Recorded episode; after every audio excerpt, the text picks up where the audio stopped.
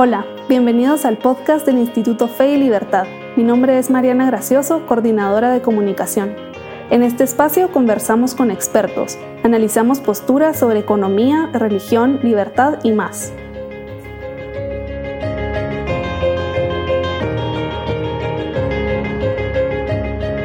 Guillermo Méndez es teólogo, investigador y profesor universitario. Ha escrito varios libros como La Reforma 500 años después, ¿Qué significa Lutero hoy? La fe en el mundo moderno y su más reciente publicación, La Guerra Europea peor interpretada, Guerras de Religión o La Historia bajo juicio. Guillermo perteneció a la Fraternidad Teológica Latinoamericana, a la Comisión de Teología de la Alianza Evangélica Mundial, es fundador del Instituto de Servicios a la Nación y es miembro fundador del Instituto Fe y Libertad. Y hoy tenemos el honor de tenerlo en este podcast. Bienvenido, Guillermo. Gracias, Mariana. Qué alegría estar contigo y con todos nuestros queridos amigos del Instituto Fe y Libertad en este podcast. A ver, ¿qué tenemos para esta semana, Mariana? Muchísimas gracias. Quisiera comenzar esta conversación eh, preguntándole o pidiéndole en realidad que nos cuente un poco de quién fue Martín Lutero. Bueno, Martín Lutero fue un monje, un alma atormentada que vivió en la última parte del siglo XV eh, y los primeros años del siglo XVI. Eh, Martín Lutero fue un monje, un monje agustino, y vivió en una época en donde había mucho, mucho temor. Eh, en esos años se le temía a las brujas, se le temía a los espíritus, eh, se le temía a los turcos, pero sobre todo se le tenía miedo a un Dios airado. Y eso es tal vez eh, lo que va a ser más importante para ah, la obra de, de Martín Lutero. ¿Qué va a hacer él para resolver el tema este de qué hacer con un Dios airado? Y toda la gente tenía ese temor, no era solo Martín Lutero. Entonces, por ahí empieza ah, la parte interesante en la vida de Martín Lutero. Claro, creo que es pues muy interesante eh, el trabajo que él, que él ha hecho, sobre todo por el momento por el que estaba pasando la iglesia en ese momento y, y que definitivamente fue algo valiente lo que hizo Lutero eh, con, con, la reforma. Quizá nos podría contar qué, qué ha aprendido usted de Lutero y qué podríamos aprender todos nosotros de él. Bueno, una de las cosas que definitivamente es aleccionadora en el caso de Lutero es justamente su valentía, lo que tú mencionas, porque en aquellos años eh, oponerse a la fe oficial era eh, una situación muy uh, arriesgada, por decirlo uh, ligeramente. Eh, podías perder la vida. Uh, la habían perdido otros antes que él. por ejemplo, Juan Hughes, el famoso precursor de Lutero, un reformador que vivió unos 100 años antes de Lutero en Bohemia, eh, fue eh, convocado al concilio de Constanza, allá por el año 1414, 100 años antes, y eh, le dieron un salvoconducto y le dijeron que nada le iba a pasar. Pero él fue a presentar exactamente los mismos puntos de vista que Lutero presentaba, o por lo menos parecidos, y le costó la vida. Eh, él fue eh, llevado al cadalso y fue quemado, eh, murió. Él y su asistente murieron en Constanza, justamente en el concilio de Constanza. O sea, era una cosa muy arriesgada oponerse. Así que ciertamente la valentía es una de las cosas, pero hay muchas otras cosas que se puede aprender. Eh, la capacidad, por ejemplo, de disentir cuando eh, todo mundo está ah, en contra tuya es uh, parte de esa valentía, pero eh, expresa un rasgo un poquito diferente, es la libertad que tiene el ser humano. Libertad para poder decir no cuando todo mundo está realmente presionándote en cierta dirección. Entonces, eh, la libertad de carácter y de temperamento es otro factor fantástico en la vida de Lutero. Lutero nos enseña también ah, que hay que ser eh, no solo eh, pensador, hay que ser emprendedor. él no solo pensaba y tenía ideas claras y era teológicamente muy profundo, pero además tenía ah, una enorme capacidad ejecutiva de hacer cosas. Por ejemplo, traducir la Biblia. Tradujo el Nuevo Testamento en 11 semanas, eh, mientras estuvo en Barterburgo, en cautivo, vamos a decirlo así, por fuerzas amigas, ah, protegiéndolo para que no lo asesinaran después de su aparición ante el emperador en la dieta de Worms en 1520. Total, eh, Lutero, eh, además de ser un ejecutor de sus proyectos y de sus ideas, diría yo que tal vez lo más importante para la reforma protestante es que lo que él quería era una iglesia más pura, más santa, menos corrupción, menos eclesiocentrismo eh, y más Biblia y más santidad de parte de eh, todos sus compañeros y hermanos de fe, los clérigos. Claro, creo que, bueno, después de, de 500 años desde que Lutero comenzó esta empresa, este movimiento, eh, aún podemos ver las consecuencias de sus actos y creo que hay muchísimas personas que se sienten reacias quizá a, la figura de Lutero. Em, me parece a mí que el libro La Reforma 500 años después, que significa Lutero hoy, también ha sido un intento de su parte por reivindicar el trabajo de Lutero y también quizá es una forma en la que cristianos, tanto evangélicos como católicos, eh, aprendamos de la historia de la iglesia para, crear, eh, digamos, un, un, camino, un mejor camino para encaminarnos hacia el bien y a esos valores que compartimos todos como cristianos.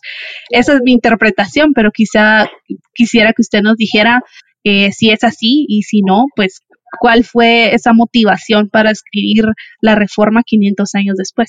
Bueno, eh, la, reforma 500 años después tenía como motivación inmediata celebrar los 500 años de la reforma. Digamos, esa fue eh, la primera intención. Pero luego, esta que tú mencionas, que es eh, realmente aprender de Lutero qué lecciones podemos como iglesia entender y aprender de Lutero hoy, porque realmente Lutero no estaría complacido con muchas de las cosas que se dan en las iglesias hoy en día. Y eso es otra cosa que tratamos de rescatar en el libro y por eso el libro parece tan crítico en ciertas secciones, justamente porque la reforma no fue un movimiento complaciente, la reforma fue un movimiento, eh, por decirlo así, de choque, de crítica, de crisis, un momento de decisión, un momento en donde había que decidir, ¿vamos a seguir haciendo lo que estamos haciendo a pesar de que lo estamos haciendo mal o vamos a tratar de componer las cosas? Y esa es como la encrucijada en la que se vio Lutero. Y el libro intenta tratar de eh, invitar a los lectores a reflexionar en esos mismos términos. Claro. Y actualmente estamos en el curso, estamos recibiendo el curso libre de la Academia Fe eh, y libertad sobre qué significa Lutero y del cual usted es profesor titular. Y todos estos temas los hemos ido eh, analizando y, discutiendo, eh, pero quizá quisiera adelantar un poco y ver si usted nos podría decir a grandes rasgos qué significa Lutero hoy. Bueno, Lutero significa diferentes cosas para diferentes personas. la verdad es que no hay una sola opinión ah, acerca de Lutero. Tal vez una de las cosas que hay que empezar ah, aclarando, y es para despejar el ambiente nada más, es que Lutero es considerado muy negativamente por parte de muchas personas porque la historiografía, ah, sobre todo la historiografía oficial católica, le trató mal por casi 400 años. Es decir, el tema es que eh, la autocrítica de la iglesia vino demasiado tarde. La iglesia no quería reconocer ni criticar las cosas que Lutero había criticado en el siglo XVI. Eh, y entonces pasaron 400 años antes de que gente ah, como ah, Joseph Lorch, por ejemplo, el famoso historiador de la Universidad de Westfalia, pero de origen austríaco, escribiera realmente con toda claridad una confesión, una autocrítica eh, que decía, no, no, no, Lutero realmente tenía razón en todo lo que había dicho. Y eso empieza a colocar a Lutero en una luz diferente. Entonces, mm, quitando eso eh, de enfrente, podemos empezar a ver qué otras opiniones hay acerca de Lutero en cuanto a qué significa Lutero hoy. Por ejemplo, para el Papa Francisco, la celebración de los 500 años, Lutero dijo que dijo el Papa Francisco que Lutero quería una iglesia más pura, en un tiempo cuando la iglesia estaba más apegada al poder, al dinero, a la corrupción, y que tenía muy poco que admirársele a la iglesia en esos años. Eh, para otros, eh, Lutero, como por ejemplo para la primera ministra Angela Merkel, eh, hija de un pastor luterano, dijo en tiempo de la celebración de los 500 años que Lutero había iniciado una transformación sin precedentes que transformaría al mundo entero. Eh, entonces, eh, Lutero significa diferentes cosas para diferentes cosas, diferentes personajes. Por ejemplo, para los marxistas, Lutero es un héroe, porque Lutero, por así decirlo, eh, ¿cuál sería la palabra? alienar la palabra, pero desalienó a la iglesia y al individuo de ese colectivo llamado la iglesia y puso al hombre solo frente a frente eh, ante Dios para que eh, el hombre dilucidara su relación con Dios eh, sin todos los, toda la parafernalia de la iglesia. Y eso, por supuesto, es un índice de libertad también. Y por eso para los marxistas Lutero también resulta siendo bastante heroico. Así que Lutero representa diferentes cosas para diferentes personas. Para el profesor literato alemán, por ejemplo, eh, Lutero también es su héroe, porque Lutero, eh, al traducir la Biblia al alemán, hizo un gran aporte, eh, porque se le reconoce a Lutero como quien le dio la forma moderna al alemán en su gramática y en su sintaxis por medio de esta traducción de la Biblia que fue de amplia difusión en Alemania. Así Lutero significa diferentes cosas y eso es lo que hemos estado tratando de representar en el curso también, Mariana. Sí, así es, creo estoy de acuerdo y creo que esto que mencionabas sobre, sobre el, papel que tuvo Lutero para llevar la palabra de Dios a muchísimas más personas fue trascendental y creo que fue un gran paso que no solo creó, digamos, tuvo un impacto positivo para, para la iglesia cristiana, sino también para, para la católica. Y me hizo recordar eh, la introducción de su libro, porque menciona que Lutero es para todos, que es para académicos, para católicos, para cristianos e incluso para ateos. Y quisiera pedirle que, que nos sí, que profundice un poco en, en eso, en qué, ¿En qué se refiere usted con que Lutero es para ateos también? Bueno, la verdad es que todos eh, creemos en algo, todos tenemos fe en algo. Eh, todos, eh, lo que pasa es que el objeto de nuestra fe es algo que cambia con, la, con cada persona. Vamos poniendo y colocando nuestra fe en diferentes cosas. Así que, en, efecto, todos, todos tenemos fe. Ahora, al decir que Lutero también desafía a los ateos, eh, lo que estamos tratando de decir es que hay un fundamento eh, de autoridad que generalmente el ateo no considera. El ateo solo considera el argumento materialista. El, el, argumento materialista se refiere o a la química o a la biología o a las partículas subatómicas, a ese tipo de eh, ciencia. Pero el ateo generalmente no considera, Mariana, el argumento histórico. Y el argumento histórico es un argumento perfectamente válido, justamente es el argumento que se utiliza en las cortes eh, alrededor del mundo. Eh, se reconstruyen casos, se reconstruye, se presenta evidencia, ah, se presentan elementos para ah, decir si algo pudo ser verdad o no pudo ser verdad. Y, ese argumento histórico es justamente el que está detrás de toda la escritura.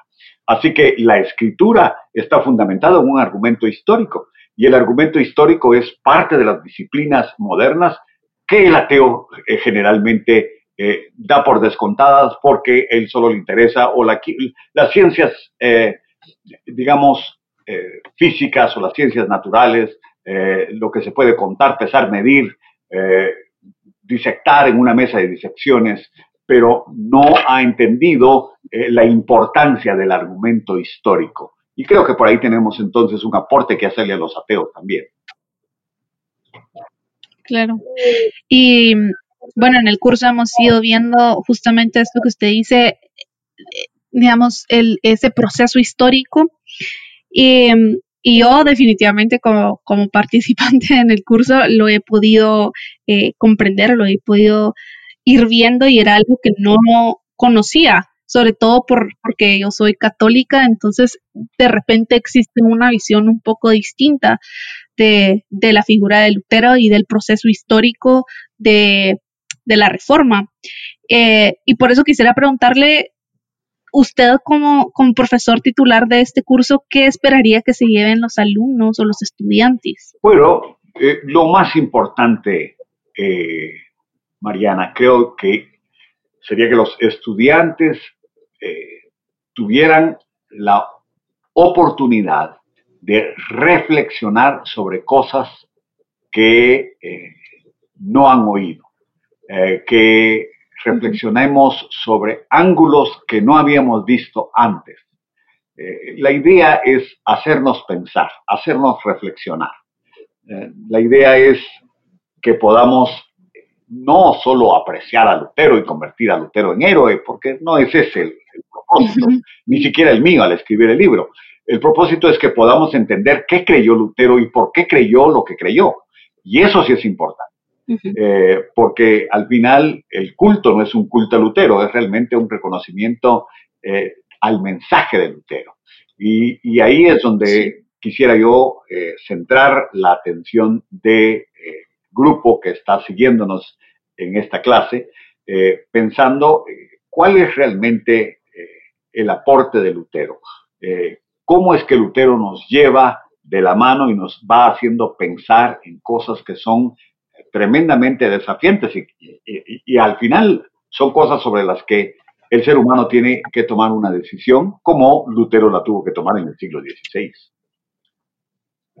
Sí.